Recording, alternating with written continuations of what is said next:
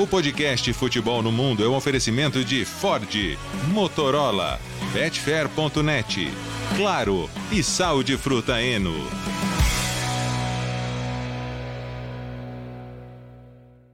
Alô Brasil, olá para você que é fã de esportes, podcast Futebol no Mundo 278 está no ar. Vamos fechar a data FIFA e falar muito do que vai acontecer no final de semana na Europa com grandes jogos. Claro, você vai acompanhar nos canais ESPN e também no Star Plus. É, chove, chuva, chove sem parar. Gustavo Hoffman aí em Madrid? Algo que não é tão comum assim. Tudo bem, Alex? Grande abraço para você, Bertozzi, Biratã, para o fã de esportes é, Madrid é uma cidade muito seca, né? E com muitos dias de sol no ano. É Madrid, Roma e Atenas são as capitais europeias com mais dias de sol no ano. E dias de chuva, de tempestade, assim, são raros, principalmente de tempestade, né? Mas nessa segunda-feira é uma tempestade aqui na. Não, segunda não, hoje é quinta, né? Nesta é, quinta-feira, uma tempestade na capital espanhola. E, e, eu só queria dar, dar, dar um destaque rápido também para a camisa do Barcelona que Sensacional. foi lançada nesta quinta-feira. É, o Barcelona tem patrocínio de, do Spotify. Muita gente certamente está ouvindo agora o podcast pelo Spotify, né? E o patrocínio do Barcelona com o Spotify faz com que ele, de vez em quando, é, promova um outro tipo de acordo com algumas bandas para estampar a marca dessas bandas, né? Então já teve, ou de artistas, né? Já teve do Drake, teve da Rosalia, e agora os Rolling Stones fecharam um acordo comercial com o Barcelona através do Spotify, no clássico contra o Real Madrid, no próximo dia 28, em Barcelona. É, o Barça vai levar na camisa a, a, famosa língua, né, o símbolo dos Rolling Stones, a logomarca dos Rolling Stones no peito. O time feminino também vai jogar com essa camisa na partida contra o Sevilha no dia 5 de novembro, pelo Campeonato Espanhol. É, só que aí essas camisas vão ficar à venda, tem até algumas edições especiais, comemorativas também. É, as camisas dos titulares vão também vão, vão, vão ser vendidas. É, é um sucesso de venda essas camisas do Barcelona. O clube lucra bastante com isso, só que o pessoal ficou preocupado agora, né? Porque o Mick Jagger é, é notoriamente um pé frio. Né? E ele já posou com a camisa do Barcelona, vai ter Rolling Stones oficial ali, o Mick Jagger. Não sei se, se eles vão ou não no, no, no, no jogo, né? Tudo isso faz parte também da campanha de lançamento do novo disco dos, dos, dos Rolling Stones, primeiro disco desde 2005 e o primeiro também desde a morte do Charlie Watts, baterista da banda em 2000, em, há dois anos. Linda, linda a camisa. Aliás, muita gente falando, ei, 7x1, 7x1 pro Real Madrid. Mas a camisa é linda, viu? Belíssima Ficou camisa. Linda. Ficou linda, linda, um espetáculo. Aliás, para você que está nos ouvindo no Spotify, obrigado pela audiência. Podcast Futebol no Mundo, os mais ouvidos do Brasil, aliás, mais ouvidos do Brasil e mundo afora também. E aí, Léo? Tudo bem, Alex? Um abraço você, o Biratã, Gustavo. Tô de Tchecoslováquia Panenka aqui hoje, ó. Já que a data FIFA terminou, vamos falar bastante do futebol de seleções. E essa do Barcelona, assim, é legal porque você que é um grande colecionador, né, tem um acervo invejável, Alex. Essas aí vão ser item olha, vai daqui a um tempo, né? Porque elas são de edição limitada. As originais, pelo menos, vão, vão, vão valer muito daqui a um tempo, viu? Então garanta logo a sua. E acho que nada melhor para mudar a imagem do Mick Jagger que ganhar é o clássico, né? Acho que seria um, um bom ponto de virada. Agora, se perder, vai ouvir, hein? Pelo amor de Deus. E aí, Bira? Encomenda, Alex? Ah, ah, vai, é, é, quer, quer, encomendar uma? Você estará? Você estará? Eu vou, eu vou lá pro clássico. Então, então eu passo na lojinha, essa, então, pego uma lá pra você. É isso, e mando a conta, né? Que vai ser cara. Vai ser cara vai ser... Pendura na conta. E aí, Bira? Opa! É... Bom, vou ficar esperando quando sair a versão do Pink Floyd. Eu já até pensei no design, assim, rapidinho. Tinha que ser a camisa reserva, camisa reserva do Barcelona, tá? Uhum. Que pode ser esse meio branco, meio sujinho que tem hoje, pode ser aquele amarelo, só que daí vem o prisma, daí passa a luz do prisma, saem faixas blaugranas. Gostei, hein? Boa ideia, não? Nossa, Boa ideia. Fica legal. É. Fica legal, fica legal né? Então, então vou esperar sair do Pink Floyd, que é a minha banda preferida. Mas essa do Rolling Stone é legal também, imagina, é assim, até como ícone de cultura pop. Daqui a, daqui a uns 20 anos, quando fizerem novas edições daqueles livros de camisas de futebol mais icônicas, sei lá, que sempre fazem, né? Tem, tem um que tem tudo, tudo quanto é idioma aí, é, que, que, que, se encontra em algumas livrarias, vai ter, vai acabar tendo essa, essa essa linha Barcelona Spotify aí com, com as várias bandas, mas já deixa a minha ideia aí pro design.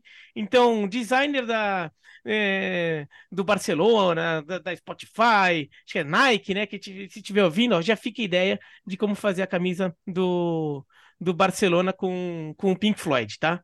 Já deixa, é. já deixa a ideia aqui. El Clássico, dia 28, no outro sábado, não esse final de semana, agora no próximo sábado, uh, ah, 11h15 da manhã. Um super abre o jogo na ESPN também no Star Plus. A bola rola às, às 11h15 e às 5 da tarde tem a decisão da Copa Sul-Americana. Será um sábado super especial. Aliás, o fim de semana será especial do dia 28 e dia 29. Nós vamos falar muito uh, semana que vem, com muitos clássicos que você vai acompanhar com a gente. Começamos com a seleção brasileira para fechar a data FIFA e a lesão mais grave da carreira de Neymar no jogo contra o Uruguai. O Brasil perdeu por 1 a 0, né, Léo? É, Alex, é, ruptura de ligamento cruzado anterior do joelho, mais lesão de menisco só de ligamento cruzado a gente costuma falar de seis a oito meses. Com o menisco afetado, eu acho que esses oito meses aí dificilmente Aliás, vão 2 a 0, né? Desculpa. 2 a 0, 2 a 0 Uruguai.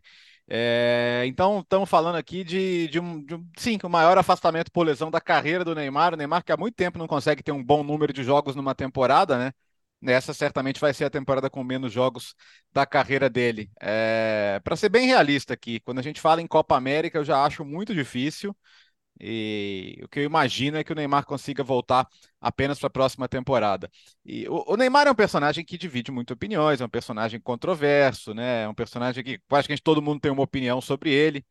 Eu tenho a minha, mas a que importa aqui é sobre o campo, né? E dentro do campo eu acho bizarro achar que a seleção brasileira pode ser melhor sem o Neymar do que com ele. Os números do Neymar mostram isso, a história do Neymar na seleção mostra isso. Você não pode falar que o Neymar não joga bem pela seleção brasileira e que não brilha pela seleção brasileira. Isso aí seria brigar com a realidade e talvez colocar a sua opinião sobre o personagem acima da sua opinião sobre o jogador. Então, não acho bom para a seleção brasileira. Acho que vai ser dificílimo substituir o Neymar. E digo mais, eu acho que substituir o Neymar vai, talvez deva passar por substituir a maneira de jogar porque você pode não ter um jogador que faça o que ele faz, mas você pode ter mais jogadores no meio-campo, você pode ter, sei lá, dois atacantes, você pode tentar pensar em outras formas. Aí o problema, a gente vai falar daqui a pouco sobre o que implica ter um técnico que não é o técnico do futuro, né? Pelo menos no, no papel, mas para o imediato, eu acho que é um problema muito sério. E entender agora, assim, o desafio da carreira do Neymar, né? O Neymar vai fazer 32 anos em fevereiro, enquanto estiver se recuperando da lesão. O contrato dele com o Al Hilal vai até o meio de 25. Então, na prática, ele vai jogar uma temporada pelo Al Hilal, tá? E depois, se ele não renovar o contrato, estará livre no mercado de novo. Acho que são meses para o Neymar refletir o que, que eu quero da minha carreira é, voltar bem vai exigir muita dedicação, muita força de vontade. Grandes jogadores já passaram por isso. O Ronaldo passou mais de uma vez e teve essa força de vontade naquele momento da carreira, pelo menos para se colocar em forma, para se colocar em boas condições. Já para o final da carreira, por exemplo, não tinha mais, né? E, e o corpo dele pagou. Então, é, é, manter forma é difícil, manter peso é difícil, ainda mais nesse momento. Acho que isso vai testar muito assim como a, sabe aquela pergunta do RH, onde você se vê daqui a cinco anos? Co como o Neymar vai cuidar da sua recuperação vai dizer muito sobre isso. Porque assim, tem gente que não volta mesmo se dedicando ao máximo. Tem gente que luta, luta, luta e não consegue voltar bem. Agora, sem, sem esforço, ninguém volta bem. Gustavo. Acho que o Bertozzi tocou num ponto importante, é, e para mim é o fundamental nessa história. O a dedicação do Neymar. Ele vai passar por uma aprovação agora. O Neymar ele já sofreu muitas lesões na carreira. A ESPN fez inclusive um levantamento, publicou hoje, é, com base na, na, na, na base de dados né, da ESPN. Desde 2018, por conta de lesões exclusivamente, o Neymar ficou fora 530 dias. É um período muito grande, muito grande. Só que agora é a lesão mais grave da carreira.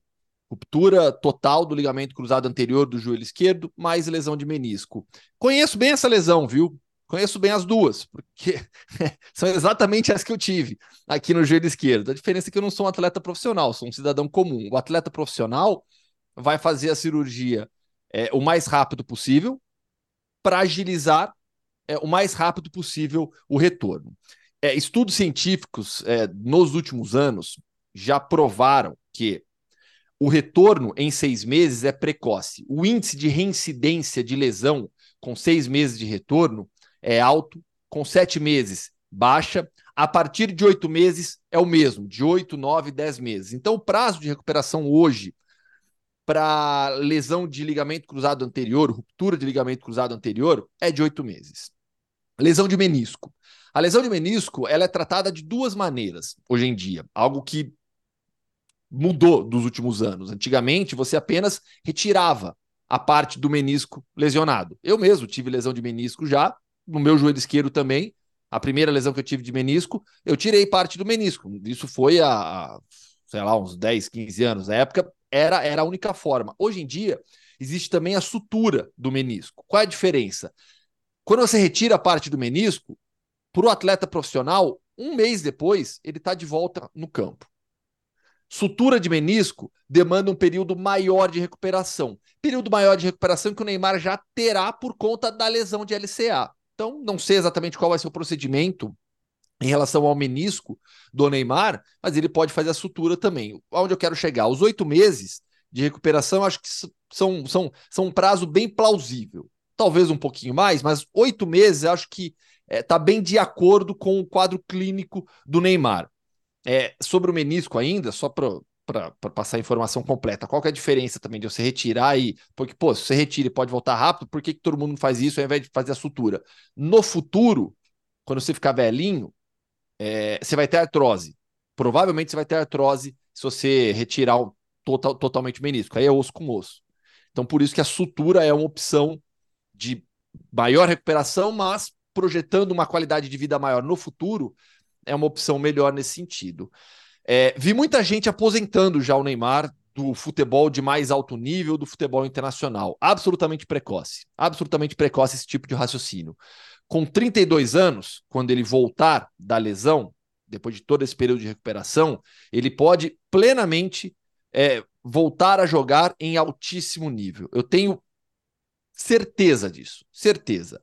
Passando, claro, pelo desejo dele pela vontade dele. E o Neymar, apesar de tudo que muitas pessoas pensam, como o Bertozzi, eu também tenho o meu pensamento sobre o Neymar fora de campo, mas isso não importa aqui, o que importa é o campo. E quando eu olho para o campo, é, eu vejo o, o, Neymar como um cara apaixonado pelo futebol, que quer, sempre quis muito jogar pela seleção brasileira. Muito, muito. E isso os companheiros dele sempre, sempre falaram demais. Agora ele vai passar por essa aprovação porque o que aconteceu também nos últimos meses, nos últimos anos, talvez, foi um Neymar que talvez não estivesse tão afim, tão à vontade das exigências máximas que o futebol de altíssimo nível exige.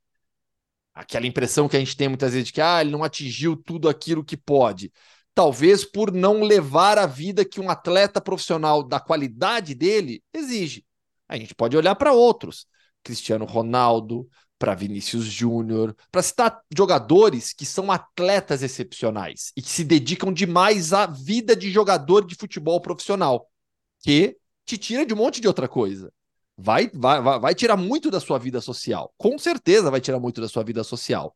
Mas se o Neymar topar esse desafio na carreira dele, e eu acho que ele vai topar, é, encarar tudo isso de frente, com tudo que ele vai ter à sua disposição, é, eu, eu, eu, projeto sim o Neymar daqui 8, 9, 10 meses, 8 meses voltando a jogar e. Mas você acredita na Copa América? mais não, pra... né?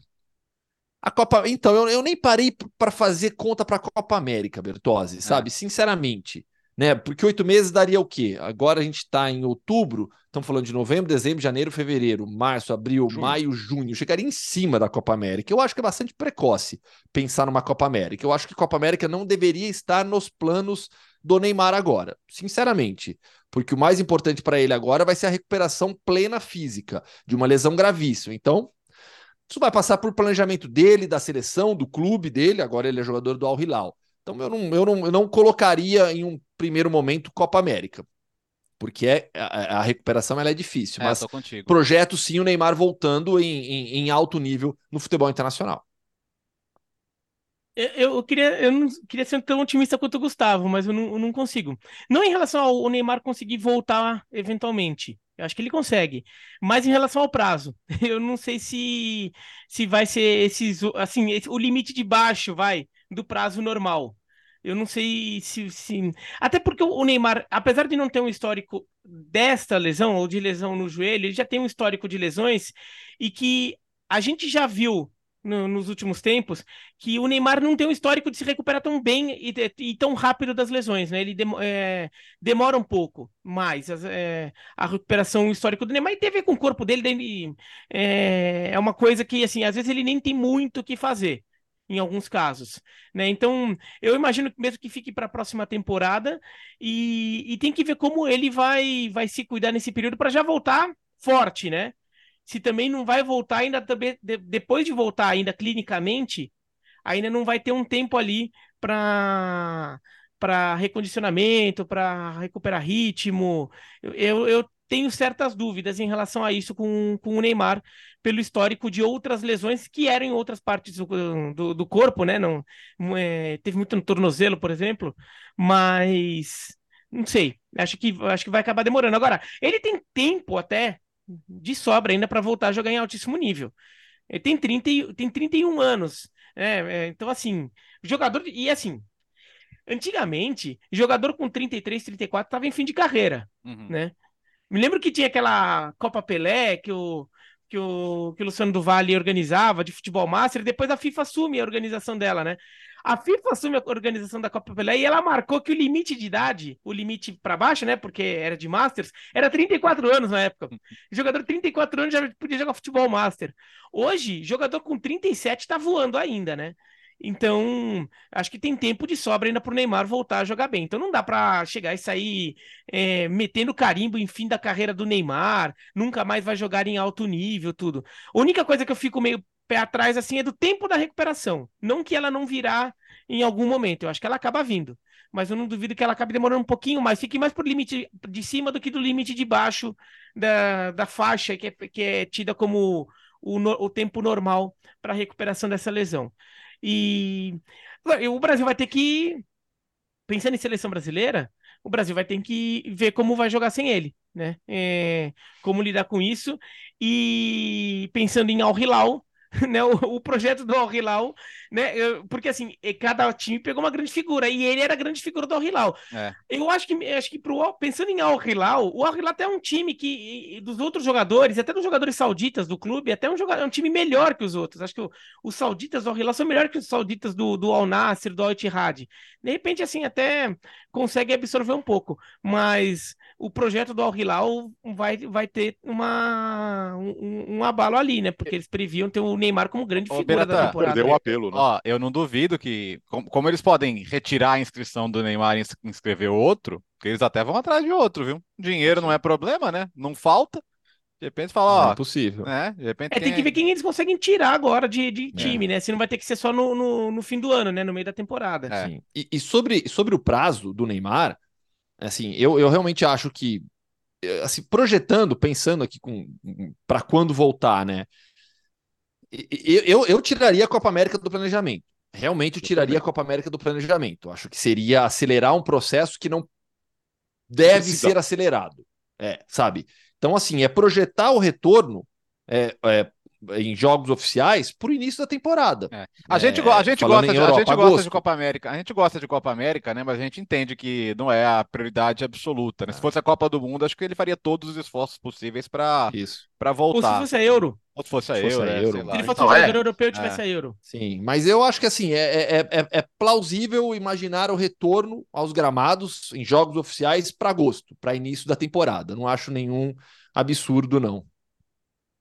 Bom, uh, chegou a hora de olhar para frente. Sem o Neymar, que é o Brasil ainda tem alguns jogos até a metade do ano que vem, né, na possível volta do Neymar, e imaginar o que pode ser esse time, né, Léo? Porque contra o Uruguai foi uma partida para esquecer, mas ao mesmo tempo não dá para esquecer é, é, de uma partida tão ruim, imaginar uhum. que jamais pode jogar desse jeito, né? É, é, dois pontos, né? Quem tá falando em pior seleção brasileira da história tem a memória de uma ostra, né? Porque até outro dia a seleção brasileira teve a segunda passagem do Dunga, que é, aí, aí eu acho que é, que é o pior que eu já vi a seleção brasileira jogar. Fora isso, foi ruim mesmo.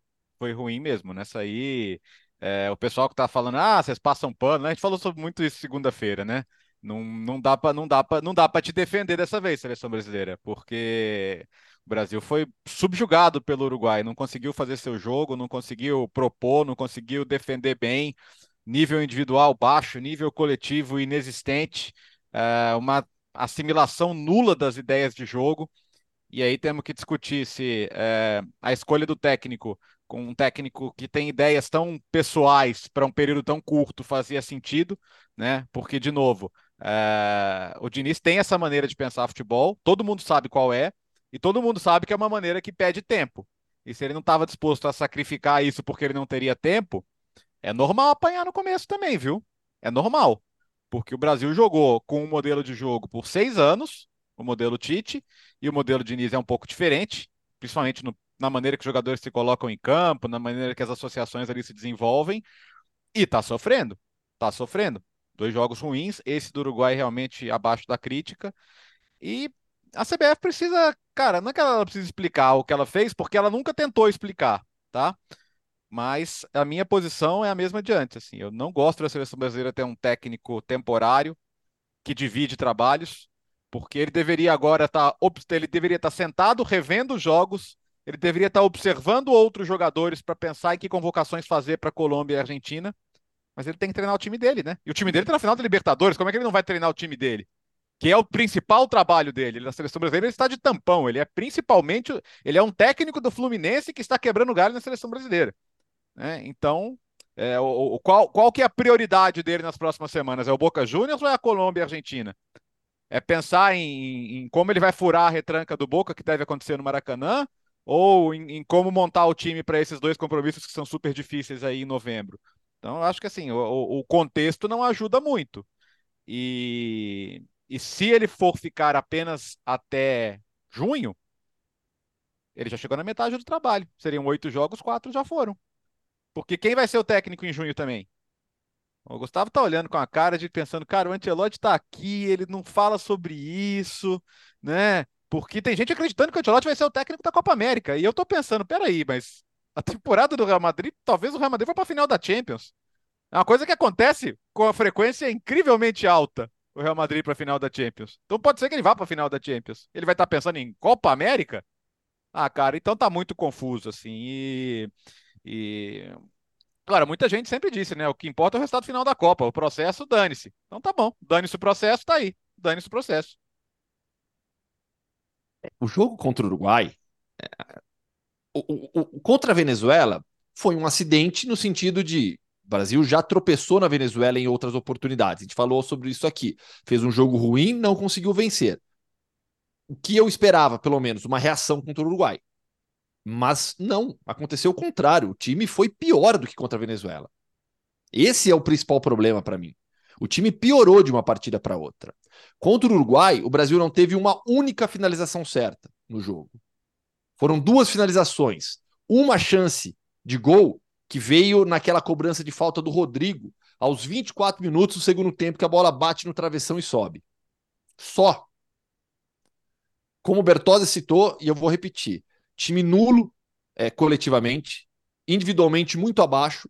Vinícius foi mal, o Rodrigo foi mal, é, o, o, o Richarlison, quando entra, não vai bem, o Gabriel Jesus não vai bem, Casemiro, muito abaixo do, do melhor Casemiro que a gente já viu. O Bruno Guimarães, infelizmente, não causou o impacto que a gente sempre imaginou dele na seleção brasileira, pelo jogador de altíssimo nível que ele é na Premier League e causa impacto na Premier League. Na seleção a gente não conseguiu ver isso ainda.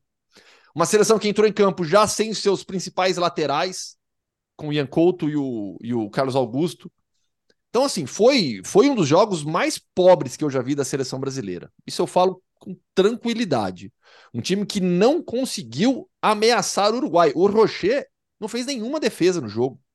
E o Uruguai do Marcelo Bielsa fez o seu jogo tranquilo, sem se arriscar, sem se expor. Chegou duas vezes com perigo, marcou dois gols.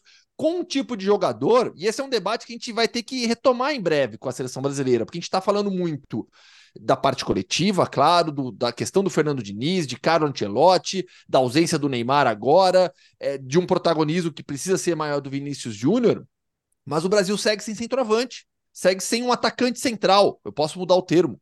O Brasil não tem hoje um Darwin Nunes, que matou o jogo contra a seleção brasileira, com um gol e uma assistência. O, a jogada do primeiro gol é a jogada do centroavante, né?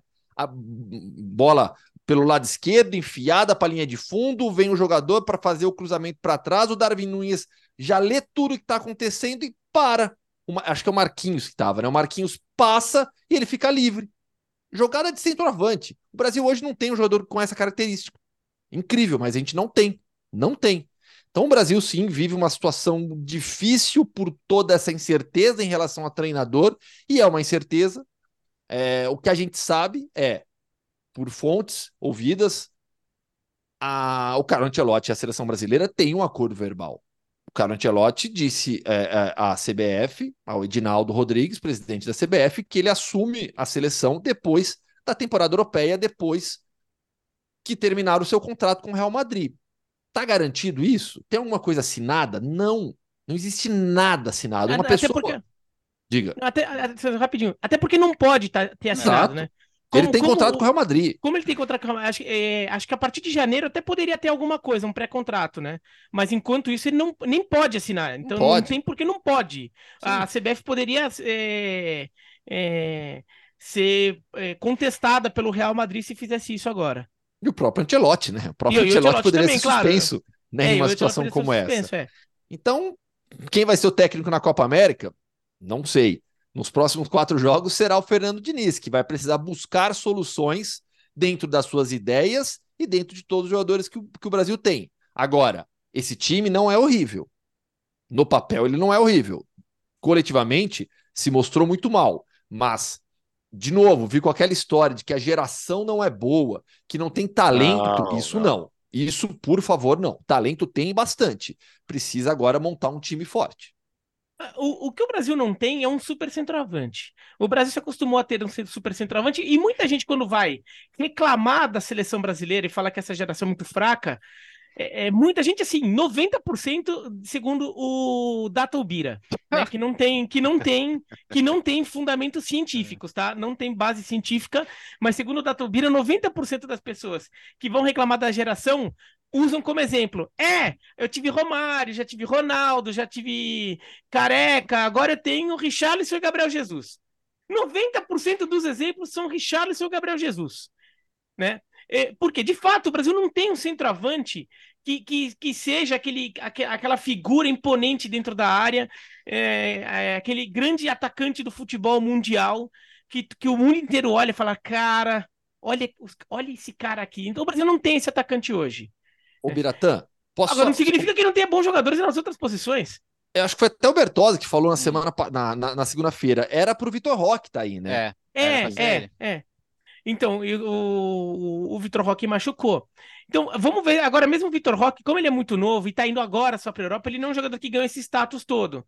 E como aqui no Brasil ele joga pelo Atlético Paranaense, ele joga num clube que é, muita gente não vê, não presta atenção, é, não, não dá tanto valor que acontece lá e torcedor do Atlético Paranaense, eu tô, eu tô defendendo que o seu clube seja é, receba uma, uma atenção mais merec, é, maior, porque é merecido.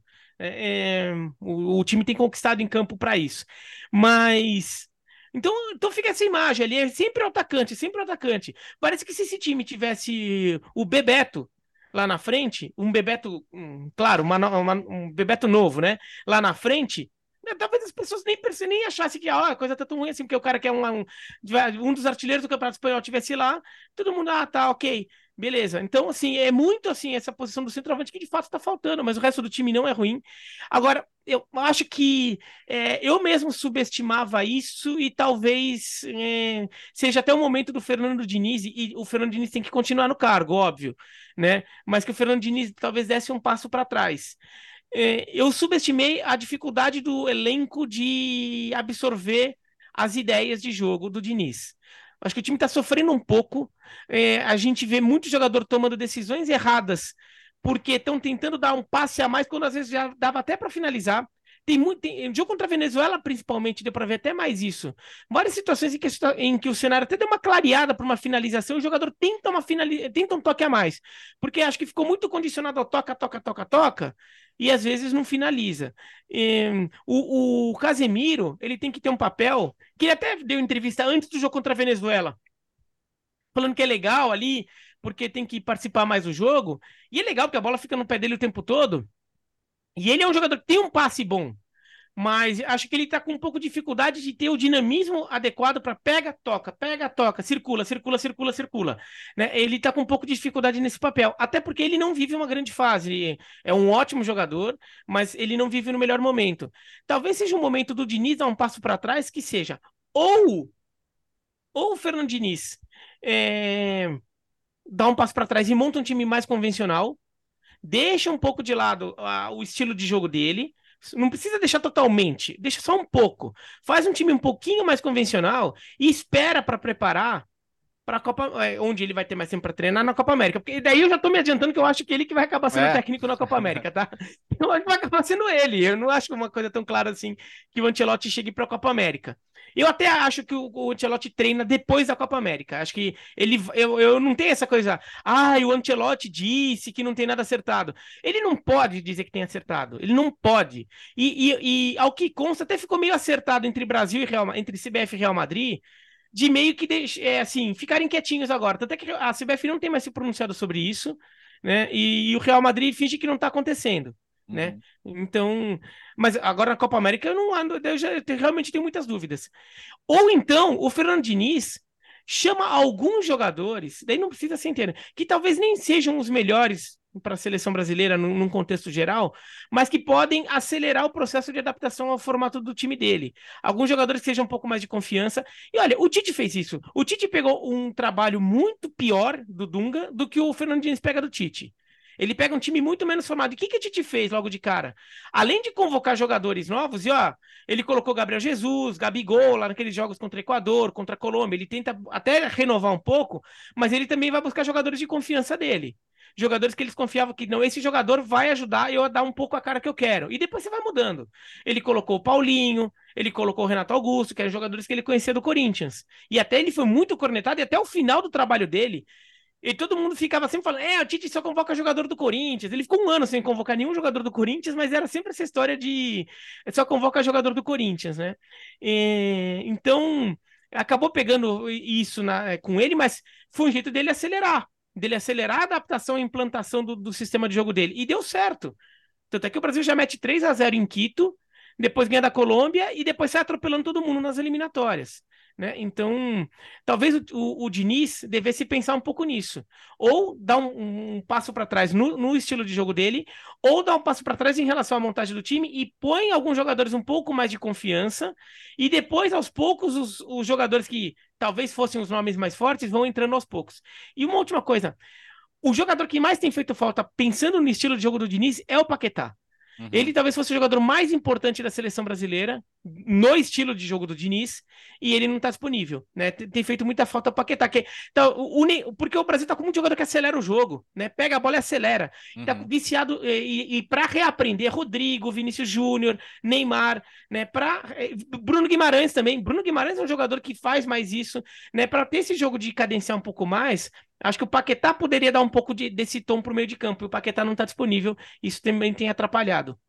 E ele vai acabar, assim, se você não, se você pensar, se você pegar a forma como o Brasil jogou agora com o Diniz nesses jogos, é, o encaixe, ele acaba sendo um, um, substituto natural até do Neymar. Sabe, o Brasil vai ter que achar esse atacante central, mas o Paquetá na função do Neymar Acho que é uma substituição natural até. Só um parênteses, Gustavo. A informação de hoje do Eric Faria na Globo é de que, como a investigação está se arrastando, né, e não tem uma data para um desfecho, cada fato novo você coloca um, lá na Inglaterra assim, cada fato novo que aparece, né, é um, é um novo prazo de investigação. Então, assim, você não sabe quando que vai ter um desfecho. É, e a ideia é falar, olha, enquanto isso ele está jogando, né? Então, por que não convocar? É possível que ele, mesmo sem um desfecho na questão da, da investigação, ele esteja de volta em novembro até porque a alteração a, a, nas, com a saída do Neymar e do Richarlison, ninguém entendeu nada, nem os jogadores, né? Ficou extremamente uh, confuso. É. Uh, nós vamos falar mais de seleção brasileira nos próximos dias, mas eliminatórias da Euro, Léo, vamos lá. Uh, mais classificados aí? Ah, da, da última, da última vez que nos encontramos, ninguém tinha se classificado ainda, não é isso? Então, ou, ou já? É, já, já, já. Segunda-feira, segunda a segunda-feira já, né? A gente já, já tinha Bélgica, já, França e Portugal, né? Sim. Tá certo. Tô isso. perdendo noção do tempo aqui. Então tá, no final de semana, é, do final de semana para terça, tivemos mais cinco classificados: a Espanha, a Escócia, a Turquia, a Áustria e a Inglaterra. É... Dois grupos já estão fechados, né? O grupo A e o grupo F. Grupo A com Espanha e Escócia, e o grupo F com Bélgica e Áustria, que já era esperado. Espanha e Escócia também já era esperado, porque era, bastava a Espanha ganhar da Noruega para já levar a Escócia junto. Foi exatamente o que aconteceu. A Espanha ganhou fora da Noruega 1 a 0, a Escócia, mesmo sem entrar em campo ali, também já se classificou. Acabou para a Noruega? Não. A Noruega depende daquela questão de Nations League, tem que ver o resultado dos outros grupos, uh, tem que torcer para seleções melhores colocadas que ela, né? Tem que torcer para Israel, por exemplo, Israel e Suíça classificarem e não a Romênia, mas esse é um grupo que ainda tem muito jogo para fazer, porque Israel não fez os dois jogos que tinha. Então a Noruega está no limbo. A Noruega ela pode perder de 10 a 0 os jogos que o jogo que falta mas ela depende basicamente dos outros grupos. Ao contrário da Geórgia, do nosso querido Kvaratskhelia, que, como ganhou o seu grupo da Nations, já está, então, garantida na repescagem. Uh, vamos lá, grupo B. A Holanda precisava ganhar da Grécia para ficar tranquila, ganhou, gol do Van Dijk no finalzinho. Então a França classificada, 100%, sobrando. A Holanda só precisa ganhar um dos dois jogos, uh, ou Irlanda ou Gibraltar, vai ganhar e vai ficar com a segunda vaga. Grécia Repescagem, Irlanda, chance praticamente zero. Nem se rolar aquele negócio que a gente falou, né? Ah, perder para a Holanda, para a Holanda classificar, até porque não vai fazer muita diferença. Então, Grécia deve ir para repescagem também, na chave da Geórgia, que é a Liga C. A Inglaterra garantiu a vaga fazendo 3 a 1 na Itália. Grande atuação do Bellingham, do Harry Kane. A Itália é muito desfalcada, tentou competir, não conseguiu. Vivemos aí o drama da possível repescagem para a Itália de novo. Depende só dela. Tem que ganhar da Macedônia para poder empatar com a Ucrânia. Se não ganhar da Macedônia, tem que ganhar da Ucrânia. Mas, de um jeito ou de outro, Ucrânia e Itália, última rodada em Leverkusen, é o jogo decisivo. A questão aí é quem vai poder empatar, o outro vai para a repescagem de qualquer jeito. Grupo D, Turquia, Vincenzo Montella, lembra do Vincenzo Montella que fazia o aviãozinho, metia gol pra caramba, jogador histórico da Roma. É, dois jogos da Turquia, duas vitórias, ganhou da Letônia, Turquia na Euro, terceira Euro seguida para a Turquia. Quem está se complicando Pensa na Croácia, Alex, que um menos de um ano atrás estava ganhando do Brasil, indo para a semifinal da Copa do Mundo. A Croácia está perigando também. A Croácia perdeu para o país de Gales, atuação brilhante do Harry Wilson. Então, Gales hoje é vice-líder do grupo, só depende de si.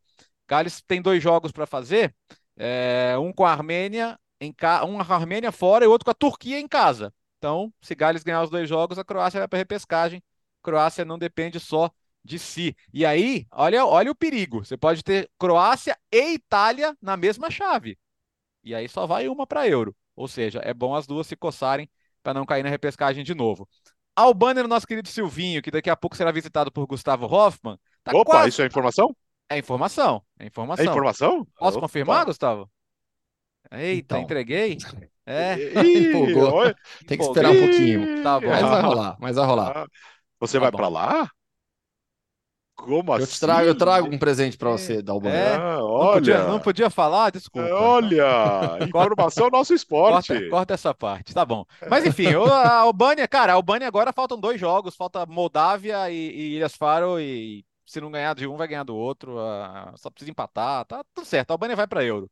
A Polônia, decepção absurda, né? Empatou com a Moldávia, então só falta um jogo a querida Tchequia, né, que eu estou com a camisa da antiga Tchecoslováquia, a Tchequia só precisa ganhar da Polônia para ficar com a vaga, depois pega a Moldávia na última rodada, a tendência é que ela fique com a segunda vaga. É, é, Bélgica... É, diga, Bertozzi, diga, não, não, sobre esse grupo da Albânia, que a Albânia está praticamente classificada, e só para mostrar como a decepção polonesa é grande, é, tem Albânia 13, é, Tchequia 11, Polônia 10 e Moldávia 9. A Albânia não está, está classificada ainda porque ainda há uma chance da Moldávia passar. Isso, isso. Não é isso. é por causa da Polônia, né? A Polônia já terminou atrás da Albânia nessas eliminatórias, porque vai perdendo, mesmo que empate em pontos, perde no confronto direto. A Albânia só não está classificada por causa da Moldávia, porque a Moldávia ainda pode passar, e claro, a Tchequia também. Então, é realmente é ridícula a campanha da Polônia. é verdade. Aliás, a Polônia não depende só dela, né? Exatamente por só ter mais um jogo a fazer. Bélgica resolvido. Aliás, o, o triste atentado terrorista que aconteceu em Bruxelas, né? Temos que registrar. Dois torcedores suecos morreram. O jogo foi suspenso com um a um e as duas federações pediram para a UEFA confirma um a um, não remarca o jogo, sabe? A Bélgica está classificada, a Suécia está fora. Então ficou um a um mesmo, uma situação excepcional, né? Não tinha nem completado o tempo mínimo de jogo, mas acho que prevaleceu ali o bom senso. Ficou um a um mesmo. Suécia e é, Bélgica e Áustria. A Suécia está fora, hein? A Suécia que vinha numa sequência de participações em euros, fora, nem chance de repescagem. A Suécia não estará na Euro. Quem deve estar é a Hungria, invicta a Hungria, né? Que ganhou da Sérvia semana passada. Quase perde para a Lituânia, seria uma surpresa mas empatou 2 a 2 só precisa de mais um pontinho. E a Sérvia ganhou de Montenegro 3 a 1 a Sérvia tem 13 pontos, Montenegro tem 8, a Sérvia deve ficar com a segunda vaga aqui nesse grupo. No H, está quase definido também, né, com Eslovênia e Dinamarca com 19, Cazaquistão com 15. O mais legal desse grupo foi o gol de San Marino, que quase empata com a Dinamarca, seria histórico, a Dinamarca com jogadores de times gigantes. É... sofreu para ganhar o jogo, mas ganhou. O Cazaquistão com 15 tem chance ainda, porque tem Eslovênia e Dinamarca na próxima rodada. Vai que a, a Eslovênia não ganha, o Cazaquistão pega a Eslovênia fora na última rodada. O Cazaquistão que ganhou da Finlândia. Finlândia vai jogar playoff, vai jogar repescagem da Liga B, provavelmente. É... Então, o Cazaquistão, para mim, é a grande sensação. Claro, tem a Albânia, né? Mas a Albânia não seria estreante. O Cazaquistão sonha com uma estreia em Euro, seria absurdo. É... ainda acho que não vai ser, ainda acho que vai para repescagem mas é, olho, né? Olho no Cazaquistão. O grupo I está uma bagunça, porque os dois jogos de Israel foram adiados. Hoje a UEFA definiu que Israel não joga em casa, né, por tempo indeterminado. E, então vai ter que procurar campo neutro. A gente não sabe se esses jogos vão acontecer ainda, porque a, os, os, cidadãos de Israel né, podem sair do país. É, agora, o jogo com o Kosovo foi cancelado porque os jogadores não, não conseguiram sair de Israel. Né? Então, assim, hoje, hoje é uma nuvem em cima das eliminatórias saber a situação de Israel. Israel pode sair de uma situação de é, poder se classificar para não poder jogar.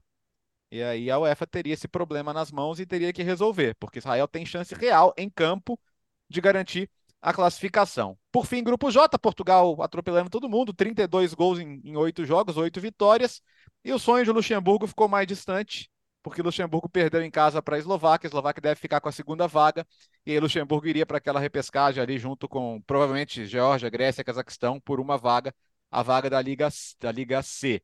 Então é isso, é, tá nove seleções classificadas, faltam 15, 12 agora a gente vai ver em, em novembro, e as outras três só lá em março. Até agora nenhuma grande surpresa, né? Mas podemos ver ainda algumas. Uh, vamos falar um pouquinho de Conca, uh, Nations League, da CONCACAF? Quem tá com a tabela aí dessa semana na mão aí? Hein? Tá aí, Bira? Quer Tá que eu aí, fale Léo? para passar pro Biratã? Vamos lá. Manda, Pode ma- ser. ma- Para começar, a, a- Nations da CONCACAF, eles, eles fizeram uma gambiarra ali para classificar para a Copa América, né? Que Você já meteu, meteu Estados Unidos, é, México, já, é, Canadá e Costa Rica direto nas quartas de final, né? Aí todo mundo... Então já estão na Copa América, inclusive. Não, vocês precisam ganhar.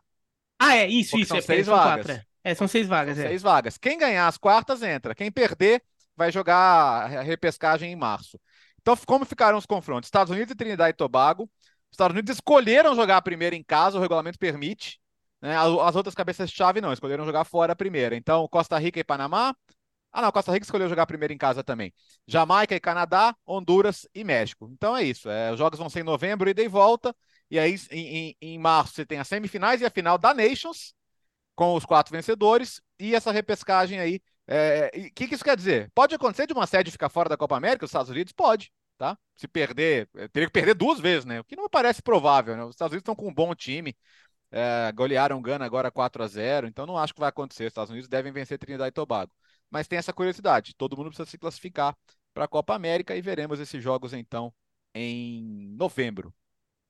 E o que é só o que é curioso da, da, da CONCACAF Nations League, que ela mudou o formato para essa temporada, e essa primeira fase, antes das quartas de final, ela tinha dois grupos de seis, e aí você imagina, ah, todo mundo joga dentro do grupo, ou cruza com outro grupo, sei lá, não. Você não jogava com todo mundo. Cada, cada seleção disputou quatro jogos só dentro do grupo. Né? Então, com um regulamento bem, bem, bem bizarro, bem alternativo também da CONCACAF Nations League. É, é, é, é esquisito. O... Tinha que ser grupo de quatro, só que daí eles também fizeram isso para poder acomodar melhor, porque eles estavam tirando os quatro principais países né, da, da parada. Agora, na- pela classificação, no, no grupo A, que deu, é, ficou primeiro o Panamá, segundo Trinidad e Tobago, os dois classificaram, Martinique e Guatemala ficaram na mesma, Curaçao e El Salvador caíram. Aí, é, destacar o rebaixamento de El Salvador, né, que é uma seleção que durante muito tempo era uma seleção que tem sempre classificava para hexagonal final de eliminatórias da Copa do Mundo, acabava não indo para a Copa, né? Foi só para 70 e 82. Mas El Salvador brigava e El Salvador está perdendo espaço e ficando atrás, por exemplo, da Martinica, né? Que, que tem crescido. No, e no grupo B, Jamaica e Honduras classificaram. Daí a destacar Jamaica em primeiro, e a gente já falou algumas vezes, a Jamaica com aquele projeto de naturalização de ingleses de origem jamaicana, a Jamaica tende a ganhar força, é, talvez apareça ali como talvez é, começando a, a, a, atrapalhar Costa Rica, vai, né, nesse status de melhor seleção entre os países geograficamente menores, né, de dimensão menor da CONCACAF. É, Suriname em terceiro, Cuba em quarto. Suriname também com esse projeto, uma seleção já formada com vários jogadores holandeses de origem surinamesa. E daí Haiti e Granada rebaixados. Então, é, daí, como o Bertozzi falou, quem perder nas quartas de final joga essa repescagem para definir os seis que completam os 16 da Copa América, né? Mais os 10 da Comebol. Uh, toda a data FIFA, nós vamos estrear um quadro aqui. Uh, já falamos ali das eliminatórias uh, sul-americanas, com destaque ah, para a derrota do Brasil. Diga. Alex. Não, isso é uma coisa que eu estou esquecendo. É, também uma outra curiosidade da, da Nations da CONCACAF, que duas Guianas subiram de divisão. Na segunda divisão da Nations, a Guiana Francesa e a Guiana subiram para a primeira divisão, né? Aliás, estão é, para subir. Aliás, estão para subir, estão liderando o seu grupo e estão para subir para a primeira divisão. E a Guiana Francesa que nem tem seleção em competição da FIFA. Uh, quais as seleções que já estão fora da Copa do Mundo de 26? Toda a data FIFA nós vamos atualizar essa tabela. Quem está com a lista aqui? Quais são as primeiras seleções que estão fora? Manda, Léo. Guam, Guam, que curiosamente é um território americano, né? É o primeiro território americano a ver a luz do sol é, lá no Oceano Pacífico, mas Guam acabou perdendo para Singapura os dois jogos. Pelo fuso horário, foi a primeira seleção a ser eliminada também, além de ser a primeira, o primeiro território americano a ver a luz do sol. É, então, Guam está fora. É, Afeganistão tirou a Mongólia, Maldivas caiu para Bangladesh, Sri Lanka caiu para Iêmen, Macau caiu para Myanmar, Paquistão ganhou de Camboja, a primeira vitória do Paquistão na história das eliminatórias. O Paquistão vai para a fase de grupos. Timor-Leste caiu para Taiwan, né, que é chamada de Taipei chinês pela, pela FIFA. Fácil para a Indonésia, 6 a 0 e 6 a 0 em Brunei. Hong Kong tirou o botão para alegria de Paulo Soares, o amigão. O botão já está eliminado. E Nepal tirou Laos também, 2 a 1 no agregado para o Nepal contra Laos. Agora, fase de grupos, e aí todas as potências da, da, da Ásia entram, né? Japão, China, Costa Rica, é, é, Coreia do Sul, é, Arábia Saudita, Austrália, que é agregada, porque agora em janeiro tem Copa da Ásia, né? Então, jogam eliminatória agora em novembro e no começo do ano tem uma competição super importante pela frente apenas um torneio democrático nessa fase inicial, né? Porque todas essas seleções, nenhuma tem chance. Imagina se Taipei tem alguma chance, né? Uh, que mais? Ah, fim de semana vem aí, né? Com grandes jogos. Aliás, serão dois finais de semana seguidos com grandes partidas. Uh, nesse final de semana agora, a Premier League, nós teremos sábado 8h30 Liverpool e Everton. E na sequência, Chelsea e Arsenal 1h30. E na Espanha teremos Sevilha e Real Madrid, Barcelona e Atlético e Bilbao. Lembrando que no outro sábado teremos Barcelona e Real Madrid, tem Milan Juventus, tem União Berlim, Stuttgart. O fim de semana que vem aí, hein, Gustavo? Pois é, vai ser um baita final de semana já nessa volta de data FIFA. Aqui na Espanha, esse Sevilha e Real Madrid marca a estreia do Diego Alonso, treinador uruguaio, agora técnico da seleção da que era técnico da seleção uruguaia, agora vai comandar o Sevilha, vai estrear justamente contra o Real Madrid. O Sevilha que vem mal, muitas decisões administrativas equivocadas também. E não faz uma grande temporada em La Liga. Vai ter pela frente o Real Madrid, que deve contar com retornos importantes. O Alaba provavelmente vai voltar. Nessa sexta-feira tem o treino no Real Madrid, aquele treino que a imprensa tem acesso, primeiros 15 minutos, aí a gente vai saber no treino e na coletiva com o Carlo Ancelotti se o Alaba volta realmente, mas a tendência é de retorno do zagueiro austríaco. O Arda Guller, que voltou a treinar com o time no início da semana, na segunda-feira, deve ser poupado ainda. Ele teve lesão de menisco. O Real Madrid vai esperar um pouquinho mais para a estreia do meia turco, que ainda não, não, conseguiu jogar uma partida oficial pelo Real Madrid. O que gerou polêmica também nos últimos dias com o Real Madrid foi a redução da suspensão do Nacho. Nacho que tinha pego três jogos, redução para dois, vai jogar contra o Barcelona. Retorno importante também para o Carlo Ancelotti, projetando já El Clássico. O Barça o Barça, além da camisa nova que lançou, foi notícia nessa semana também por conta da inclusão do João Laporta na, na denúncia feita pelo Ministério Público Espanhol, lá da Catalunha, pelo caso Negreira. O João Laporta foi incluído na denúncia porque o juiz do caso entendeu que é, o que aconteceu durante os pagamentos que foram feitos na primeira gestão do Laporta, de 2003 a 2010, eles configuram também uma continuidade do caso, já que esses pagamentos continuaram, então, no entendimento do juiz, o caso não prescreveu. Por isso, o Laporta passa a ser acusado também, está vai ser indiciado nesse caso Negreira também. O próprio Laporta segue negando, é, apela para que. Hoje ele falou até em madridismo, como é que ele falou? Madridismo sociológico que existe na Espanha, com, que é uma perseguição ao Real Madrid, mas ele agora foi incluído nesse processo também. Conta que também tem o Barcelona e dois ex-presidentes do clube, o Sandro Rosel e o José Maria Bartomeu. Barcelona que vai ter um jogo dificílimo contra o Atlético, que faz uma boa temporada mais uma vez, a equipe basca. Da Alemanha, não vou falar de todos, não. Na Alemanha, Union Berlin Stuttgart, eu acho que é um jogo bem legal porque tem a sensação da temporada passada, Union Berlin, contra a sensação dessa temporada. E dois centroavantes que vêm que vem se destacando no futebol alemão, Guirassi pelo lado do, do Stuttgart, artilheiro do campeonato com 13 gols, e o Berrens, atacante do Union Berlim, que estreou pela seleção alemã no jogo agora contra o México. A gente falou no último programa sobre a primeira partida da equipe sob o comando do Julian Nagelsmann, a vitória sobre os Estados Unidos 3 a 2 No segundo jogo, empate com o México em 2 a 2 E quem estreou pela equipe foi o Berren, centralmente já passou da casa dos 30 anos, jogador que há pouco tempo estava nas divisões menores, quinta, sexta divisão do futebol alemão e agora é jogador da seleção alemã. Vai ter esse jogo bem curioso também de, de destaque por, por, serem dois times que conseguiram é, é, é, boas campanhas do Union Berlim na temporada passada e o Stuttgart vem fazendo bonito nessa campanha da Bundesliga. Eu tô com medo do Union Berlim cair, viu? Na moral. Tá feio. Não, não cai não. Não tô cai porque vai acabar eliminado. Seguidas, né? Tô com não, medo. Ele, primeiras. O, Union é. Berlim vai acabar, no final das contas, eliminado na fase de grupos da Champions e talvez não pegue nem a Europa League, fique na quarta posição. Aí é dedicação total para a Bundesliga e se recupera. O time é bom. Não, tem, é que tem time pior, né? É, tem time pior. É, o, time, não, o time é... do União Berlim é bom. Então, se for chegar é para essa pior. temporada. O, o, o, o Mainz tá mal, mas o Mainz é difícil mais tá, é, o Mainz sempre dá um jeito de, de pegar um 12 segundo lugar por ali, né? Tem que você ia falar que tá hum. mais ou menos, o Biratã. É, tá mais. Não, não. É. O Augsburg é mais fraco. Werder Bremen também é outro time que tá louco para ficar pass é, passando perrengue até o final da temporada. Colônia. Tem gente mais caível aí no caminho. E os seus destaques final de semana, Léo? Ah, meu destaque no final de semana, Alex Seng, é que eu vou, vou me, me recolher para uma breve ah, é, licença beleza, médica. Hein? Então, segunda-feira não estarei com os amigos. Então, eu, eu vou, eu vou aproveitar para, durante a minha breve recuperação aqui, assistir segunda-feira e ouvir o podcast para na quinta-feira estar tá de volta. Pode ser? É, pode ser. E o Geode, será? Será que ele estará de volta na Patagônia? A pergunta que eu não quer calar. Tá curtindo a vida, hein? Tá curtindo a vida. Bom, ó, esse final de semana, grandes jogos, semana que vem também.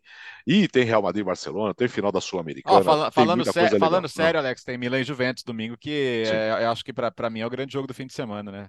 Ah, pro Bira é Verona e Nápoles. É, né, esse daí é jogo para ficar em posição fetal vendo o jogo. é, é, é. Ô, Gustavo, vamos para onde agora? Paraguai. Paraguai, pertinho. Para onde? Para... Paraguai. pertinho. Conversar com quem? Eduardo Brock, jogador oh. do Cerro Portenho. Um papo bem legal.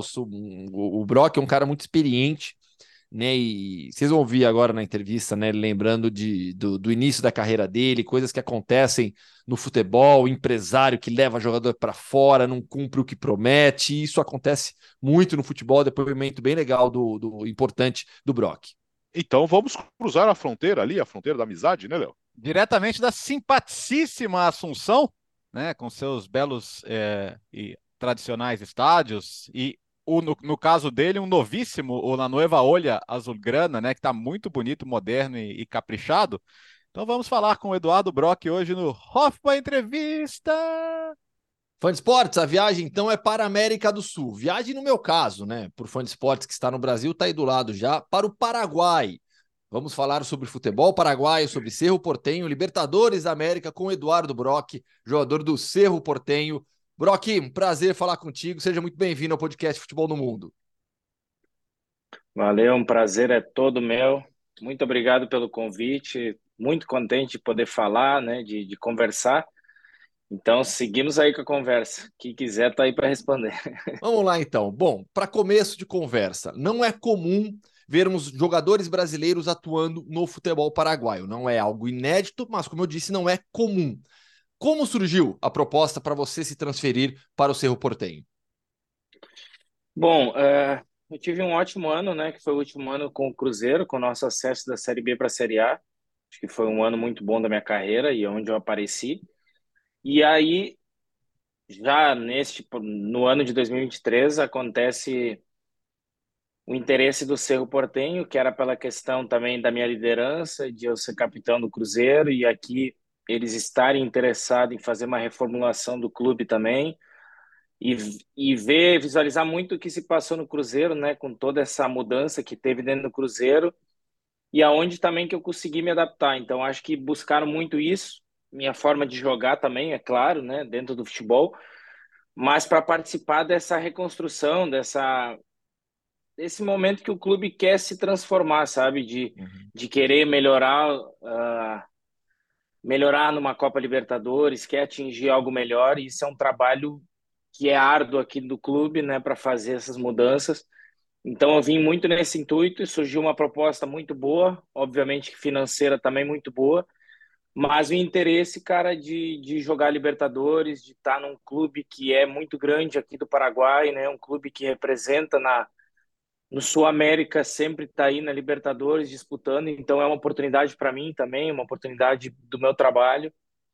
Então acredito que isso fez com que eu aceitasse essa proposta e estou contente, cara, muito contente desde o momento que eu escolhi isso, porque é um objetivo também que se coloca na carreira um objetivo pessoal meu de atingir uma marca, de con conseguir conquistar algo aqui também. Então, acho que é, é isso. Então, eu trabalho bastante para isso. E em relação a essa primeira experiência internacional na carreira, né? O jogador revelado pelo Grêmio, passou por vários clubes do, do futebol gaúcho, passagens com destaque por Paraná, Goiás, Ceará, o Cruzeiro, que você acabou de lembrar.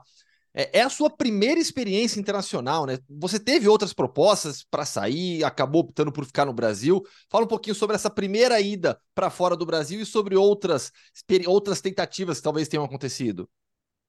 Não, na verdade, eu fiz toda a minha base no Grêmio, né? E aí, quando eu subi, que eu seria profissional, eu tive uma.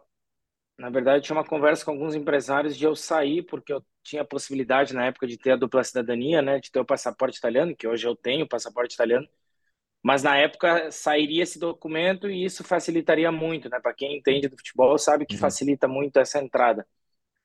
E acabou que na época, isso quando eu tinha 20 anos, eu acabei não renovando com o Grêmio porque eu iria para fora do país. Tá. E acabou que o passaporte não deu certo, foi uma questão burocrática que não aconteceu para sair em janeiro daquele ano e acabou que ficou, eu fiquei desempregado a partir de um momento muito bom que eu estava vivendo já e acabei ficando desempregado porque foi uma opção, não digo que errada, porque foi algo que eu queria acreditar, minha família, né, no caso, também quis acreditar e acabou não dando certo. Então, não reclamo do que se passou. Mas aí eu acabei indo para a Romênia e para a Bélgica. Ah, e tá. aí na Romênia e na Bélgica eu tive experiências, mas acabei que eu não consegui jogar, tive experiências fora do país, mas não joguei realmente, porque tive problemas burocráticos também, porque tinha questão de direito de formação, que acabou que o Grêmio não, não chegou no acordo e acabou que o clube teria que pagar bastante e não acabei não jogando. E aí sim eu retorno para o Brasil e começo literalmente de baixo para cima novamente, né? Tendo que batalhar e remar por tudo. E aí acaba que minha carreira começa a se consolidar depois, Brasil de Pelotas, Paraná, que eu começo a aparecer mesmo no cenário nacional, fazendo bons trabalhos, né? E, e agora do Cruzeiro, que foi onde eu atingi muita visibilidade, né, por tudo que a gente fez, o que passou. E aí eu tive uma proposta, tinha uma proposta para ir para a Arábia e tinha essa depois acabou acontecendo essa proposta do Paraguai, a da Arábia acabou que não deu certo por uma questão de transfer ban da equipe lá e acabou não fechando a janela e não conseguindo concretizar, mas no qual eu teria o interesse de sair, de ir também para lá por essa uma nova experiência. Sim. E acaba surgindo essa experiência aqui do Paraguai, né, que que por alguns motivos me até eu entendi que eu poderia ser uma boa eu fazer para minha experiência, por um novo objetivo na minha vida também e viver coisas novas, pra, tanto para mim quanto para minha família, sabe? Eu acho que é um momento legal e eu tô surpreendido assim pela questão de vida do Paraguai, cara. É... Nós brasileiros, pelo menos quem é do sul, tem muito da fronteira do Paraguai, que tu vê que é uma bagunça, aquela coisa de compra e venda e não sei o quê. Mas a capital não reflete isso. A capital é muito boa para se viver. Assunção é uma cidade maravilhosa, tranquila para se viver. Então, assim, tá muito bom para minha família também. Então, é um momento que eu tô curtindo e aprendendo muitas coisas, sabe? E amadurecendo e evoluindo também como atleta e como pessoa sobre essa sua experiência, né, na Romênia e na Bélgica, onde você não pôde jogar, né? Tanto é que na sua ficha não consta, né, nenhuma passagem por é, Romênia ou Bélgica, exato, porque não tem jogo, né? O que, que aconteceu? Porque, poxa, conversando com tantos brasileiros, eu já ouvi relatos de promessas de empresários que não que, que prometeram algo e chegaram lá, não cumpriram, é o clube que segurou, que fez alguma sacanagem. O que, que aconteceu no seu caso para você não conseguir jogar na Romênia e na Bélgica? Cara, eu vou começar então desde a saída do que sim, tive muitos problemas com empresários, tá? Essa é uma grande realidade, mas que pouca gente conta, sim. né? E normalmente a mídia até mostra as coisas boas que acontecem, né? Mas existem muitas histórias ruins, negativas, e isso quando a gente está lá nesses países que é. tu literalmente está num outro país com outras leis, tu começa a ver cada coisa e tu tu entende, cara, que as coisas não são fáceis. Então eu tive um problema assim nessa parte do passaporte que quando não saiu, acabou que, no caso, naquele ano eu estaria dia 7 de janeiro na Itália. Seria essa a minha conversa, porque encerrava meu contrato com o Grêmio, eu já iria para Itália. E acabou não saindo o contrato, uh, não saindo o passaporte, e eu, em março, eu estava lá no sul de férias ainda, esperando alguma coisa do empresário, né? E aí o empresário liga, no caso, para o meu pai, para mim, conversa e diz: olha, nós não vamos conseguir, o passaporte não vai sair. E dentro do Brasil a gente não tem influência para conseguir colocar ele em algum lugar e acabou que eu fiquei sem empresário. Eles empresário me deixaram, brasileiro. pode procurar outro empresário. Não, o empresário era de fora. Tá. Eu não vou citar o nome até porque não acho que não tem porquê, Sim, sabe? Claro. E aí acaba que eu fiquei sem ter o sem ter o que fazer e acabo indo trabalhar com outros empresários do Brasil daí e acabo tendo uma proposta para a Romênia que eu fui com um contrato de três anos né eu saí do Brasil com um contrato de três anos financeiramente não era uma grande coisa mas era um contrato então eu estava aceitando algo né para continuar. Só que chegando na Romênia já as coisas tu vê começa a ver que as coisas são bem diferentes do que se fala quando tu está aqui dentro do país né nossa, e acaba é. que chego lá, o contrato não é mais o contrato que eu tinha visto aqui, já estava cheio de mudança. Enfim, acaba que a gente sai da, da Romênia, vai para a Áustria fazer pré-temporada, tudo muito certo, jogando, estando no time e tal, tudo Qual certo. Qual era o clube? Era Targu Muris, um tá. clube, é um clube pequeno da sim, Romênia, sim. uma cidade. E aí quando a gente volta da pré-temporada, que estava tudo certo, porque ia começar o campeonato, e até então, tipo, tinha passado acho que um mês e alguma coisa, simplesmente o diretor, todos os tinham brasileiros, na época o Celcinho, sabe o Meia, que era Sim, ex-portuguesa. Celcinho. Isso, ele tinha vindo do esporte, estava lá comigo na equipe.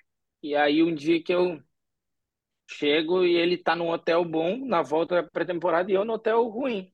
E aquilo me chamou a atenção. E aí eu fui cobrar o pessoal: ah, por que, que eu tô no hotel ruim dele? Não, porque o teu contrato não vai dar certo. Porque teu empresário do Brasil prometeu que o Grêmio abriria mão e tal, que teria um documento, que não precisaria pagar direito de formação. E acaba que o Grêmio acho que em momento algum falou isso, né? Foi mais uma história mal contada para que eu fosse e, e acabou que o Grêmio literalmente não abriu mão do direito de formação, o clube não iria pagar, que eu não me recordo dos valores que era na época, e acabo não não ficando ali. Aí eu fui para o Dinamo de Bucareste fazer um teste na época, tá? Aí eu fui para Bucareste, fiz um teste, fui bem também, me mandaram para um hotel, ó, tu vai agora, nós vamos fazer o teu contrato com os teus empresários e amanhã tu já vai fazer exame médico e tu começa com a equipe. Cara, isso tipo seis da tarde, às oito da noite, me liga o meu empresário do Brasil. Olha, não dá para negociar com os romenos, tu vai embora, tu vai para a Bélgica. Aí eu, não, não, não, eu não aguento mais, eu quero ir embora para o Brasil, me manda de volta para o Brasil que eu vou recomeçar.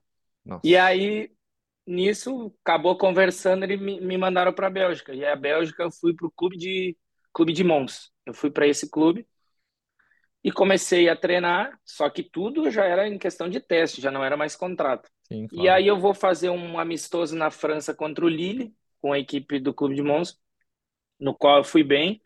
E o treinador, não, nós vamos ficar com o atleta. Amanhã tu já pode trazer todas as tuas coisas, vai ficar pelo hotel, pelo clube e tal. Aí já fui no hotel, larguei minhas coisas pelo clube, tudo certo, na cidade de Mons. E aí vou treinei de manhã, treinamos dois períodos, na tarde eu fiquei durante no período do meio-dia eu fiquei no clube, tudo certo, já tinha meu quarto, tudo. No final do treino da tarde, o treinador me chama, tem que pegar tuas coisas no hotel que vai ter uma reunião lá na minha casa. Nossa. Daí era era comigo, com um empresário que estava comigo lá, que não era brasileiro, tá? Era um inglês, não era brasileiro e fomos numa reunião na casa dele, uma janta normal. E aí eles falavam inglês, e são coisas que acontecem, né? Falava inglês, eu tudo bem, em inglês eu conseguia compreender, até debater algumas coisas, mas começaram a falar a língua local deles lá, o flamenco, flamenco lá, que eles falam a língua Sim. local. Eu não entendia nada, só fiquei sentado na mesa escutando, e eles calculando coisas e tal com a calculadora. No final de 40 minutos, assim, o, o empresário olha para o lado e, e diz, ó, o clube não vai pagar o valor que, que tu tem que receber aqui, que os empresários querem e tal. Só vai pagar esse valor se tu rescindir o contrato com o teu empresário e assinar comigo aqui, sabe? Que era o empresário que estava sentado comigo na mesa. Meu Deus. E aí, naquele momento, eu disse: não, não, não vou, não vou assinar, não vou fazer isso. Os caras me trouxeram até aqui, eu não vou fazer isso com os caras do Brasil. Ah, não, então tá, se não acontecer isso, literalmente o clube não vai te pagar e tu não vai ficar aqui. Eu, bom, então tá, me manda pro Brasil. E aí nisso foi, fiquei lá ainda mais um tempo e eles me pressionando para que eu fizesse isso. E eu não fiz e voltei pro Brasil.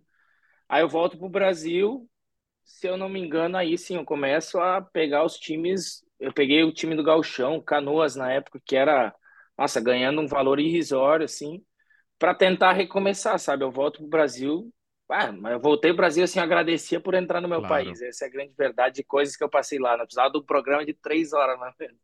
Ah, e... é, são histórias que acontecem no futebol. Eu falei para você agora há pouco. Falei, eu já ouvi tantos relatos desses. A gente, o fã de esportes que ouve aqui o podcast, já ouviu muitos relatos. E é importante trazer, trazer isso que acontece na prática, né, Brock? Para to, todo mundo Exato. conhecer o mundo real do futebol, né? Não, e assim, nesses momentos de dificuldade que eu tive, e coisa assim, teve muita ajuda de pessoas que eu não conheço, né, que simplesmente me ajudaram. Teve angolano que me ajudou assim, porque eu escutei falando português em um local e o cara me emprestou telefone, tentou me ajudar, assim, foi muito legal. Só que dentro disso, falando com atletas que eu encontrei ainda jogando lá, né, treinando ou coisa, encontrava enfrentando outras equipes de, no treino mesmo. Os brasileiros me contando, eu não, se eu não me engano, era o Chipre o país, mas eu não posso afirmar se era mas ele estava no clube, o jogador estava no clube que o clube retia o passaporte. Então o jogador ele não tinha como fazer nenhuma movimentação. E o que que o jogador fazia? Isso brasileiro me contando. O clube ia viajar para, sei lá, para qualquer lugar da Europa que vai ter um jogo. Ele comprava um voo para o mesmo horário para qualquer lugar ele levava as malas dele tudo para o aeroporto com uma outra pessoa. No momento que o clube dava o passaporte que ele teria que embarcar no voo com a equipe, ele embarcava no outro voo sem ninguém saber, e era o jeito do jogador fugir, porque senão não tinha como fugir, porque não tinha documentação consigo, assim, né? Então, assim, aquilo ali, poxa, se eu tô reclamando da minha situação que tava ruim, é. imagina dessas pessoas, sabe? E disso tem muitas histórias. Então, assim, o futebol, a Europa, pô, é muito legal. Acho que o sonho de muito jogador é, mas tem que saber para onde é que tu vai, como que tu vai, com o contrato, com a pessoa que tu vai, sabe? Então, e aquilo ali eu te digo, o que eu passei lá criou uma coisa dentro de mim, assim, ficou no meu psicológico muito forte. Então, agora, quando eu recebi essa proposta de ir para a Arábia, a primeira coisa que eu fiz foi bloquear. Eu bloqueei assim, ó, não, não, não, não, não posso ir, eu não entro no avião para sair do país, eu não saio. E aí meu, foi assim, meus empresários me convencendo, minha família, minha Sim. esposa me conversando assim, ó, a situação é outra. Hoje tu é um jogador que tu pô, tem condições, tá aqui teu contrato, se isso não acontecer, tu vai comprar tua passagem, vai voltar. Sabe? Então assim, claro. assim, demorou, mas demorou mesmo para eu para eu aceitar que eu fosse para a Arábia. E aí, nisso foi essa discussão, mas acabou não dando certo. E quando veio a do, do Paraguai aqui, eu, não, não, é o momento. E outra, né? Eu tô tão próximo de casa Sim, aqui, claro. sabe? Então, só que agora, assim, hoje eu me sinto muito aliviado e todo mundo que me dizia, assim, nesse tempo, né, entre esse momento que eu passei ruim e hoje que eu vivo fora do país, que dizia assim, cara, é muito bom morar fora do país, é bom tu ter novas coisas, não é uma experiência fantástica. E eu sempre na minha cabeça assim, que fantástico, cara, só uhum. passei desgraça, claro. sabe? E hoje, Você viveu pior, hoje não, né? hoje eu sou mais um que diz assim, cara, é, tem um, tem coisas boas que eu digo assim de estar fora do país é que tu sai um pouco dessa loucura que o futebol brasileiro tá. Eu acho que essa cobrança insana em cima dos atletas, a torcida, essa rede social, a mídia que hoje consome demais, sabe? Não consome só o jogador, porque se fosse só o jogador, beleza, mas consome a família toda, consome teu filho, consome todo que é lugar. Então, isso eu te digo assim, ó, vivo numa paz tranquila sobre isso, assim, cara, essa família vive muito bem, sabe? Brock, eu, eu te digo que essa sensação que você tem, que é inigualável em qualquer outro setor, porque você é o atleta, você é o jogador, você é o principal personagem do jogo, mas eu, em menor escala, sinto isso aqui, morando em Madrid. É. Sem ter que. que, que, que... Vou, vou, dar o meu depoimento aqui até para o Fone Sport, sem ter que fazer programa Sim. e ficar falando dos jogos do, Brasil, do futebol brasileiro, para depois você ficar sendo xingado em rede social porque falou que o time A jogou bem, que o time B jogou mal. É outro, é, é, é, é, é outra cabeça. Você tem, começa a viver um pouco melhor, né? Eu tenho certeza que você está passando por isso também. Exato.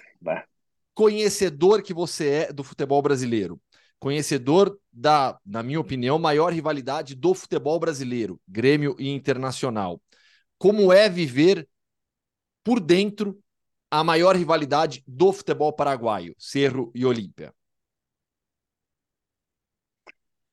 Cara, isso assim é o que eu tenho para dizer do primeiro eu vou falar assim da, do povo em geral, da torcida, sabe? Eles são muito fanáticos, eles amam futebol de verdade. Cara, eles talvez eles não tenham a condição que nós no Brasil temos, né, de dos clubes gigantes, de ter torcida, de ter os estádios, sabe que o Brasil, que hoje eu vejo o Brasil é muito evoluído, tem muita coisa boa. Imagina a Europa, né? Mas eu tô falando entre aqui na América do Sul. Mas aqui eles têm uma paixão, cara, que eu não tenho como te explicar. Só que hoje aí é um povo assim que tem a paixão, mas que tem uma educação junto, sabe? Eu, por isso que eu digo meu lado de atleta, cara. Eu, nós não estamos tendo um grande ano do Cerro. Cara, eu não recebi três mensagens no meu Instagram me xingando. Eu saio na rua com a minha família, eu não tenho ninguém falando para mim assim, cara, tá ruim, não sei o quê. Não. Quem vem falar, vem para tirar uma foto e ah, jogador de Cerro e saco na foto e pronto. Sabe? Então assim, me surpreendeu essa educação. Respeito. Mas né? quando a gente fala do é o respeito. E quando a gente fala do clássico é uma loucura. Isso realmente assim, cara, é uma loucura. O clássico foi um das dos melhores jogos assim que eu já joguei na minha vida, Legal. de emoção, do que ele se prepara é a semana toda, ninguém para de falar. Na verdade, são duas semanas, porque o jogo que vem antes da, da, do clássico pouco importa. Todo mundo só fala. Então, assim, cara, muito legal ver essa paixão que eles têm, sabe? E a torcida, ela, ela canta, ela empurra, é legal, cara. Isso é um fator, mais um dos fatores positivos aqui, que me encantou muito. Foi um dos jogos, assim, nós temos mais umas semanas aí, nós temos mais um clássico, e é na, no campo do Olímpia. É um caldeirão, porque ele não, é. eles não jogam no Defensores e, e não é o Laola, né? Então é assim, cara, é um caldeirão onde a gente vai jogar e é muito legal para o jogador sentir essa emoção, é bacana também, sabe? Você citou a diferença, né, do Brasil e aí vamos puxar pro, do futebol brasileiro para os outros países, né, da América do Sul. A gente vai ter uma final de Libertadores agora com o Boca. É, o Boca conseguindo superar time, os times brasileiros, é uma potência do continente. Vocês enfrentaram o Palmeiras na Libertadores da América. É, estando agora fora do Brasil, né? Como é também é, ouvir dos paraguaios, entender pelo lado paraguaio essa diferença do futebol brasileiro para as demais equipes da América do Sul, clubes grandes como o Cerro e Olímpia? Ah, é assim, ó, eles uh, respeitam muito o futebol brasileiro e hoje eles reconhecem muito o quanto o Brasil em questão de estrutura, estruturalmente hoje os clubes do Brasil estão muito mais evoluídos, tem muito mais dinheiro também assim, e eu acho que o Brasil ele já estava, digamos assim, se tem um processo de 10 anos dentro do futebol, esse processo o Brasil que está terminando, o Paraguai está ali no terceiro, quarto ano, porque eles estão querendo fazer isso que está acontecendo no Brasil. Só que, claro, né, nós estamos falando de um país com pouca população, o Brasil é uma potência, né? Então, assim, eu até falo, eu, eu brinco assim, que eu, está no Cruzeiro, que hoje dizem que tem, uh, tem 11 milhões de torcedores. O Paraguai todo tem 7 milhões e meio de, uhum. de pessoas, de habitantes. Então pensa a diferença, assim. Eu ficava. Sim. Isso eu tento explicar, sabe? Então, assim, mas eu vejo que hoje eles se esforçam muito, né? Os clubes aqui se esforçam muito para conseguir melhorar essa parte estrutural. Tem bastante pessoas que estão vindo do Brasil trabalhar aqui tá? E bastante, tem pessoas da Argentina que vêm trabalhar, porque tem Boca e River, né, que são grandes equipes que também são exemplos aí no futebol. Mas muita gente do Brasil para vir ajudar nesse projeto de fazer. E hoje aqui eu vejo assim, na própria competição que a gente joga no Campeonato Paraguaio, tem obriga obrigatoriedade de colocar jovens de 18 anos a jogar, porque eles querem fazer com que nasça muitos jogadores, sabe? E eu me impressionei, isso é uma coisa que eu me impressionei também. Tem muito jogador bom, tem muito Paraguai que é bom de bola, e às vezes não tem a, a oportunidade como o brasileiro tem de daqui a pouco cair numa grande equipe, de fazer um grande trabalho para o seu corpo, sabe? Uma evolução. Mas eu vejo que tem muita gente que joga bem, sabe? E falta essa oportunidade. E o que eu tenho para dizer assim, cara, trabalhem, trabalhem. Digo para o próprio clube, cara, invistam nesses atletas, sabe? Coloquem faça um projeto para o corpo desse atleta, porque ele é muito bom jogador. Mas aí também acontece, né, que vem os, os clubes com mais dinheiro, vem, já pega o jogador desde Leva. pequeno, então tira muito jogador. Mas eu acho que, eu acho não, eu tenho certeza que o, o Paraguai está nesse processo. Essa é a busca deles, é de fazer uma melhora, e cada ano está melhorando, e fazer com que os clubes cheguem mais, né, que, que briguem mais, assim como já brigaram no passado, de estar tá chegando seguido em semifinais, finais, e o Cerro tem isso, ele quer muito né, chegar e evoluir para conseguir uma Taça Libertadores, porque isso é o tão sonhado, é o sonhado né, do, do, do, do Cerro, é chegar numa, numa decisão, ser campeão de uma Libertadores, porque é o que falta para esse clube que é gigantesco. Para a gente fechar, o seu contrato com o Cerro vai até quando? Meu contrato com o Cerro vai até o final de 2024. E aí existem cláusulas aí de conforme eu jogo, sabe, de acréscimo, mas são cláusulas. Mas o que importa mesmo é o que eu estou sentindo, o que eu estou gostando, o que eu não estou gostando, e a gente está se ajudando. Então, acho que esse é o projeto que está bacana, sabe? De hoje ser uma pessoa importante para estar tá falando muita coisa, não só ajudando dentro de campo, mas também em tudo, assim, como ideia. Então, assim, é gratificante isso, sabe? De ser uma pessoa que as pessoas estão escutando também para tentar melhorar assim o futebol, para tentar melhorar um clube, né? Pô, já são quantos anos de carreira? Ixi, eu tô com 32, cara. Eu jogo, eu estreio profissional com 17, eu acho, 18. 15, Então um- temos, temos uma um década e caminho aí. meia. É, então, uma década e meia de É. carreira você acumula É. bastante conhecimento, né? Não- o, o Guilherme Giovannone, É, compa- tem. Pô, o Guilherme Giovannone, companheiro de ESPN, ex-jogador de basquete, seleção brasileira por muitos anos, ele sempre fala isso. É um desperdício. né? E não é o seu caso ainda.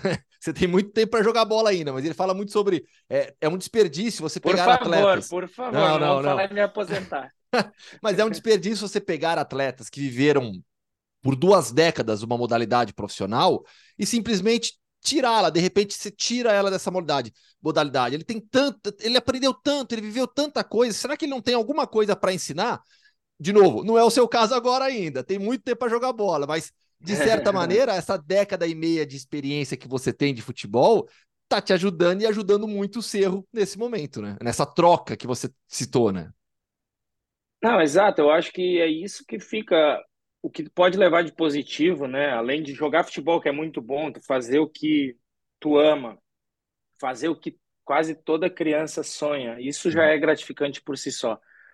Mas depois tu poder olhar para trás, tu aproveitar tudo que tu passou, as experiências, e tu conseguir ajudar alguém, que seja um clube, que seja uma pessoa, ou que, mas que tu vai usar dessa tua experiência que tu teve, assim, eu acho que isso sim. É, claro que não são todos jogadores que são iguais, né? Tem jogadores que se interessam mais, tem outros que não. Mas é um desperdício, assim, para jogadores muitas vezes que são inteligentes e saem do futebol e abandonam o futebol e não trabalham. Mas e que poderiam ajudar muito nessa questão de evolução a si próprio, mas muito ao que o futebol pode se tornar, sabe? Então, assim, muito, eu acho assim muito legal, por exemplo, o que o Ronaldo faz, tá? Eu era o meu antigo chefe aí, então Sim. só tem elogios a ele, mas cara, o cara se preocupa em melhorar o futebol. Ele pega o Cruzeiro para fazer um clube melhor.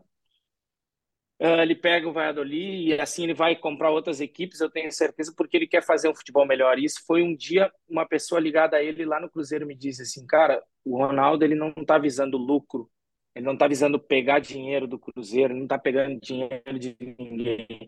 Ele quer fazer o futebol melhor. E aquilo ali me marcou, sabe? Sim. Porque ele foi um cara que pode usar tudo da vida dele em prol do futebol e ele tá fazendo isso. Então, assim, cara, é uma honra ter conhecido ele, mas é muito legal ver o que ele faz, sabe? Então, isso é bacana. Ele soube aproveitar, tá sabendo aproveitar tudo que ele viveu. Então, claro, nos meus limites, talvez eu possa ajudar da parte que eu aprendi e, e, e tive de experiência. Então, isso é gratificante para mim também. Com certeza. E a gente aprendeu bastante contigo também nesse papo. Brock, foi um prazer te conhecer, prazer falar contigo. Eu tenho certeza que o Fã de Esportes gostou bastante também da conversa. Valeu, Gustavo. Um abração para todo mundo aí. Foi muito legal mesmo. Quando precisar, tamo aí. Um abração Valeu. forte, cara. Boa sorte na sequência Valeu, de temporada com o Cerro. Obrigado, meu. Um abraço. Tchau, tchau. Hoje foi pertinho, né? É pertinho pra gente aqui, né, Gustavo? Sim, para vocês. Para mim foi longe. Até brinquei É. com ele no começo da, da, da conversa. Foi para mais uma sede da Copa do Mundo de 2030. Exatamente. É isso. Terminou o podcast Futebol no Mundo 278. Vem aí um grande final de semana. Você vai acompanhar tudo nos canais ESPN. Na segunda-feira estaremos de volta para falar de tudo que aconteceu. Ah, Leonardo Bertozzi, até quinta-feira que vem para você. Valeu, gente. A gente se encontra e bom final de semana a todos. Boa, di- boa diversão. Cuide-se. Valeu, Gustavo. Valeu. Nesta sexta-feira estarei lá em Valdebebas, no centro de treinamentos do Real Madrid. E no sábado pela manhã pego o trem para Sevilha.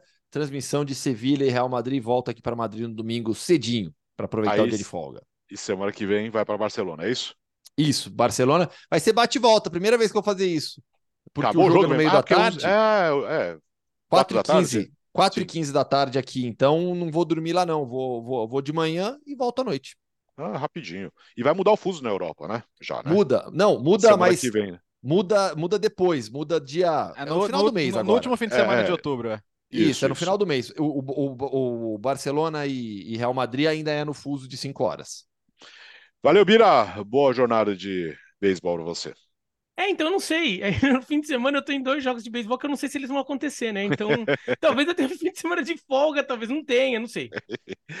Aguardemos. Já me ouvi também nos canais ESPN e Star Plus. Valeu, bom fim de semana. Segunda-feira estaremos de volta. O podcast Futebol no Mundo é um oferecimento de Ford, Motorola, Betfair.net, Claro e Sal de Fruta Eno.